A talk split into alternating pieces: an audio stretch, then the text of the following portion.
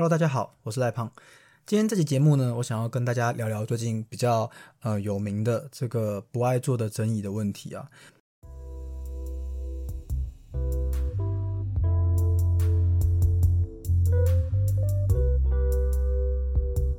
其实我觉得李阳这个作家让我其实让我还蛮还蛮反感的啦，就是嗯，他是一个如果说他是一个别的领域的作家好了，或者说他根本不是一个呃跟女权女性主义有关的作家，我其实对于他会做出这类型的事件，我我我本身是没有什么感觉的。可是当他今天是身为一个女性作家的时候啊，其实我会觉得说，呃，他应该要。他就算不对这个社会负责，他也应该要对自己的作品负责。呃，他是让女性女权得以推动的呃一个人之一吧。但是可以从这次新闻中他的发言啊看得出来，呃，其实这个人他本质上似乎没有把女权当做一回事，包括说像是。我发现就是大家媒体会检讨他的文章嘛，好，那其实就我最近啊，我其实对于父权啊、女权其实都还蛮有想法的啦，因为我最近在看的书的关系嘛，对不对？那其实就发现到说，其实啊，他的文章的叙述，其实我们姑且不论，就是他在讲那两个女生的这件事情啊，他在讲那两个女生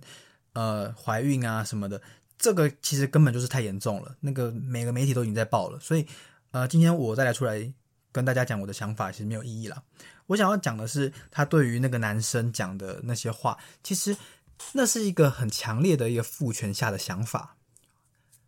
男生就应该拥有强壮的特质，男生就应该拥有呃沉着稳重，男生就应该呃有能力可以站着在捷运上。然后不需要位置，男生就应该怎么样怎么样怎么样，任何的良善的这种呃特征都被归属于到男性的身上，这就是他的文章的意思吗？这就是李阳在 FB 上面 po 文的意思吗？对不对？他说那个男生不舒服，他说他看不出来。我觉得啊，其实不管你今天看不看得出来啊，这个人说他不舒服，他就是不舒服啊。那你为什么会今天会这样质疑他呢？当你今天这样子质疑他的时候，其实你暴露了。其实李阳这个作家，他暴露了他内心的想法，就是他觉得男生就应该怎么样怎么样怎么样。这就是一个父权的思考逻辑嘛。我的上一集就介绍到了，父权是三个元素组成的。呃，父权的支配，男性支配，男性的认同，好认同的男性，然后再来是呃这个男性的焦点，好男性的焦点。那哦，那叫男性中心。好，那这三个男性的男权的这个核心要素啊，李阳犯的错就是他犯了第二个错啊，他认同了男性应该要有这些思维啊，应该要有这些特征啊。所以说，当他今天在讲出这些话的时候啊，其实他透露他本质上并不是一个真的一个呃，我讲就是。完全的一个女性作家，完全的她认同女权，或者说她对女权有所了解，可以看得出来，就是他今天在讲这些话的时候，他的他的内心是非常强烈的父权意识的。那我不懂啊，为什么这样子一个作家，就是这样子一个呃，我们讲就是叫什么呃女性主义作家，会有带有这么强烈的一个男权的思想，一个男权的歧视？我认为这是非常。呃，让我这次的新闻让我非常惊讶的，也是为什么我觉得就是，哎，我可以来做这样的一集，我可以为了他做一集不爱做的东西，就是因为他今天不是一个 nobody，他今天是一个女性主义作家，所以他的言辞难道他不用对他的作品负责吗？对不对？所以说，嗯，当然了，当我今天在看一个。啊，我今天当我今天试图，我作为一个就是要去了想要了解父权社会，想要去了解女权，甚至说，哎，想要进一步支持支持女权或是支持平权的人来说，当我看到我们的女权的前辈是这样子的的时候，其实我觉得很无力啊。就是我觉得说，难怪女权发展不起来，你懂吗？就是呃，今天谁讲这种话，我觉得可能都合理，因为我们都在这个父权社会下嘛。可是今天如果是一个女权斗士、女权作家出来讲这种话的时候，哎，她，应该是要知道女权是一个什么样的东西的人啊，但他其实也不知道，他本质上其实就是一个父权的人。这个国家或是这个社会谈何什么女权的发展？我们为什么要谈女权的发展？因为就连推动女权的人也不一定了解什么叫女权啊。OK，好，这是我觉得我我觉得今天我会想要做这一集 Podcast，我想要讲的话，这是第一点。呃，我我觉得呃气愤，我觉得可惜，我觉得嗯就是糟蹋了这个其他人、其他女权斗士的这些努力，其他的为女权奋斗、为平权奋斗的人的这些努力。好，所以我觉得今天呢，嗯。真正的女权，或是真正的女权团体，呃，推动平权的这些团体，应该要跳出来去攻击这个作家讲的这个言论。那目前我看到的事情，只有是呃，就是针针对这个作家去批评那两个女高中生女高中生怀孕这件事情，呃，有比较多媒体的报道。那比较多媒体其实对于这个作家去批评这个男生说看不出来他有什么问题这件事情，本身也是没什么没什么没什么报道的。那。不能怪这些媒体，因为这是一个父权社会。我我讲白了，这就是一个父权社会。我们活在这个父权社会下，我们就是住在这个大树里面，我们没有办法改变。所以媒体它跟着父权社会的规则走，它就是不用特别去挑出那个这个作家去攻击那个男生的这个毛病。但是我我希望就是有在推动女权的这些团体啊也好，嗯。我相信你们都知道这是多么严重的问题，就是帮男生贴上这类型的标签是一个严重的问题。那我希望就是这个社会应该要有更多女权的声音，而不是呃今天只有在对于女权切身相关的议题的时候，女权团体才出来发声。那我想这样子其实也不对。嗯，我觉得就是大家就是呃让讨论。越来越全面吧，不要只是局限在父权社会的讨论下而已。好，那接下来再来，我想要讲的是关于不爱做这个议题啊，就是关于老人可不可以做不爱做？我想当然是可以的，老人当然是可以做不爱做的。为什么？因为老人是我们所尊敬的，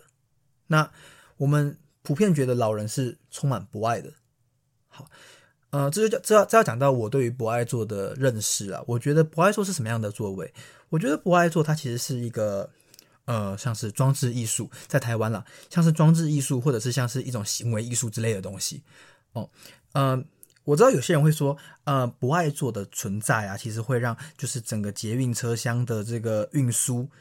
运输的那个效效率啊，呃，比较差，因为有两个座位空在那边，没有人坐嘛。所以效率比较差，可是呃，我希望各位其实可以去思考一下，这两个座位空在那边有没有什么别的效益？我认为是有的。这两个座位空在那边，其实它有一个教育的意义在，它是一个，我觉得就是可以把它称作为一个装置艺术。呃，今天一个座位啊，它今天除了载人以外，它如果还可以延伸出其他的价值的话，我觉得这也是一个非常好的事情啊。那。我认为不爱做是要给谁做的？我觉得不爱做是要给有不爱的人做的。今天不管任何人坐上不爱做，我们台湾的人们，或是说我们全世界的人们，我们都会认为，我们都应该认为，这个不爱做上面的人是有不爱的。这就是我所谓的呃行动艺术的感觉，就是当有一个人愿意坐上不爱做的时候，而其他人都认同他有不爱，为什么他有不爱？因为他今天愿意让座，当他今天坐上不爱坐的时候，他只要看到车厢内有其他比他更需要的人，他会马上站起来让座。所以他是非常具有博爱的一个人。而任何的人今天向他请求，请问可不可以让我做这个博爱座的时候，我们都应该相信这个有博爱的人，他会用他的博爱来去做衡量，来去做判断，来判断说他自己本身的需求跟你的需求到底。谁重谁轻，而不管他的结论是什么，我们任何人、任何去要求他让座的人都应该接受他的这个想法，都应该接受他呃最后的结论，因为我们已经前提是相信他有不爱了，相信他是有不爱的一个人了。那我也知道有些人会说啊，就是不爱坐，有时候啊，呃，根本就没有人坐，一个车厢也许站满了人，坐的位置也都坐满了，站的位置也都站得满满的。还是没有人去做博爱座，那有些人会说，哦，这样子很不好啊，这个就是一个没有效率啊，在运输上这就是没有效率啊。那，嗯，其实老实讲了，我觉得哈，嗯，这个东西啊，它这两个位置空下来所带来的运输上面的效益，跟这两个位置空下来所带来的教育方面的效益，我认为在教育方面的效益远远是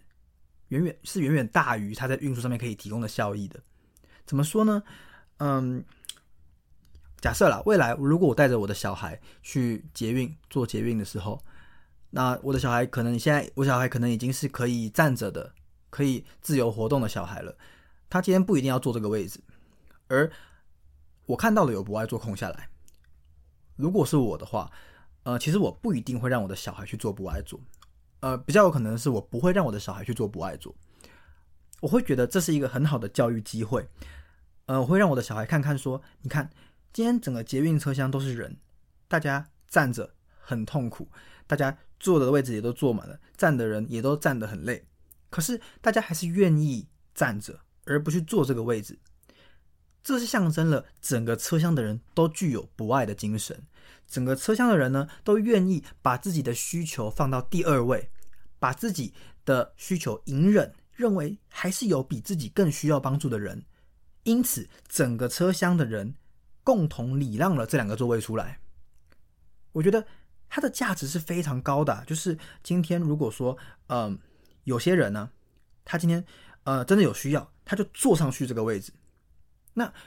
我会觉得说，今天就是可以教育我的小孩说，你看他坐上这个位置。为什么他会有位置？为什么整个车厢都是人，而他可以坐上这个位置？是因为整个车厢的人都礼让了他。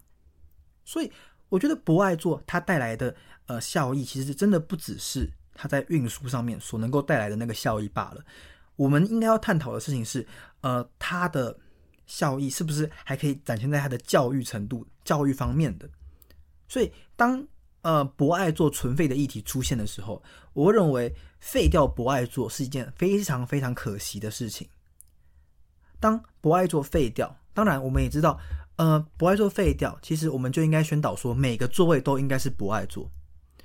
对，但是呃，说实在话了，其实不爱做不废掉，我们也应该宣导这样的事情。每个座位本来都应该可以被礼让，而不是说它因为它的颜色，我就可以把它占为己有。就可以不用有同理心，因为同理心是内建在我们的人身上的，而不是在椅子上的。今天选择去坐这个椅子的人是我们，而不是椅子上面的颜色。因此啊，我觉得当一个不爱坐的这个议题啊再次出现的时候，其实，嗯，我觉得是一个很好的就是教育大众的机会，就是呃。我们会，我们应该去思考的事情，反而不是说它空下来所造成的那个效益上面的浪费，运输效益上面的浪费。我们应该去思考的事情，啊，我我这我个人认为啦，可能应该是要去思考说它带来的教育方面的这些贡献。嗯，未来啊，看到不爱做，我还是会先判断，先衡量我到底有没有这个需要，我再来决定要不要去做不爱做。而我相信台湾的多数人都会做这样的事情。那。这样的行为就展现了台湾是一个非常有博爱的国家，大家都愿意隐忍，大家都愿意呃把位置、把自己的需求放到第二位，然后去呃尊去去礼让比自己更需要的人。我觉得这是非常好的。好，以上是我针对于就是这一次的事件啊，就是关于博爱座，还有关于呃这个李阳这个作家他的一些。就是言行啊，说呃，所想要讲的一个小小的心得啦。好，那我这一集大概就录到这边啊，就是我就是我一个小小的心情的抒发了。呃，就是如果说大家懂我的心情的话，就会知道其实呃，这还真的还蛮让人家愤怒的啦。就是如果说呃，像我现在是很认真在研究什么叫女权嘛，什么在什么叫父权，嗯，对于一个男生来说，其实。不容易吧？不容易，就是我要去研究一个，就是可能多数的女生都会想要检讨男生的这样的一个议题。然后，当我在认真研究的时候，我发现原来女权斗士其实和女权作家其实，呃，根本就不是我想的那样子的时候，其实我还是蛮惊讶的啦。然后或者或者说甚至是蛮愤慨的吧。那好了，一点小小的心得，今天就是分享给大家。那如果说各位啊有什么呃跟我不一样的想法的话，呃，我创了一个 IG。那如果说呃大家呃乐意的话啦，我我我很欢迎，就是大家来跟我讨论一下呃其他的想法。那我还蛮愿意接受不同想法的。不同想法的，因为我觉得说，呃，每一个人的自己的想法啊，都是根据他自己的所处在的环境啊，然后呃，就是他的成长阅历啊，来来想出来的。然后呃，所以说每一种想法其实都有它的价值在。然后我活在我自己的同温层嘛，那呃，有时候其实很难接受到不一样的想法。所以如果说呃，各位听众如果听完这一集的话，有什么样的一些不一样的想法？我很欢迎大家，就是可以到 IG 来告诉我。那以上就是今天这一集，就是临时录的一个小 Podcast 了。好，那就那就这样，大家拜拜，下次见。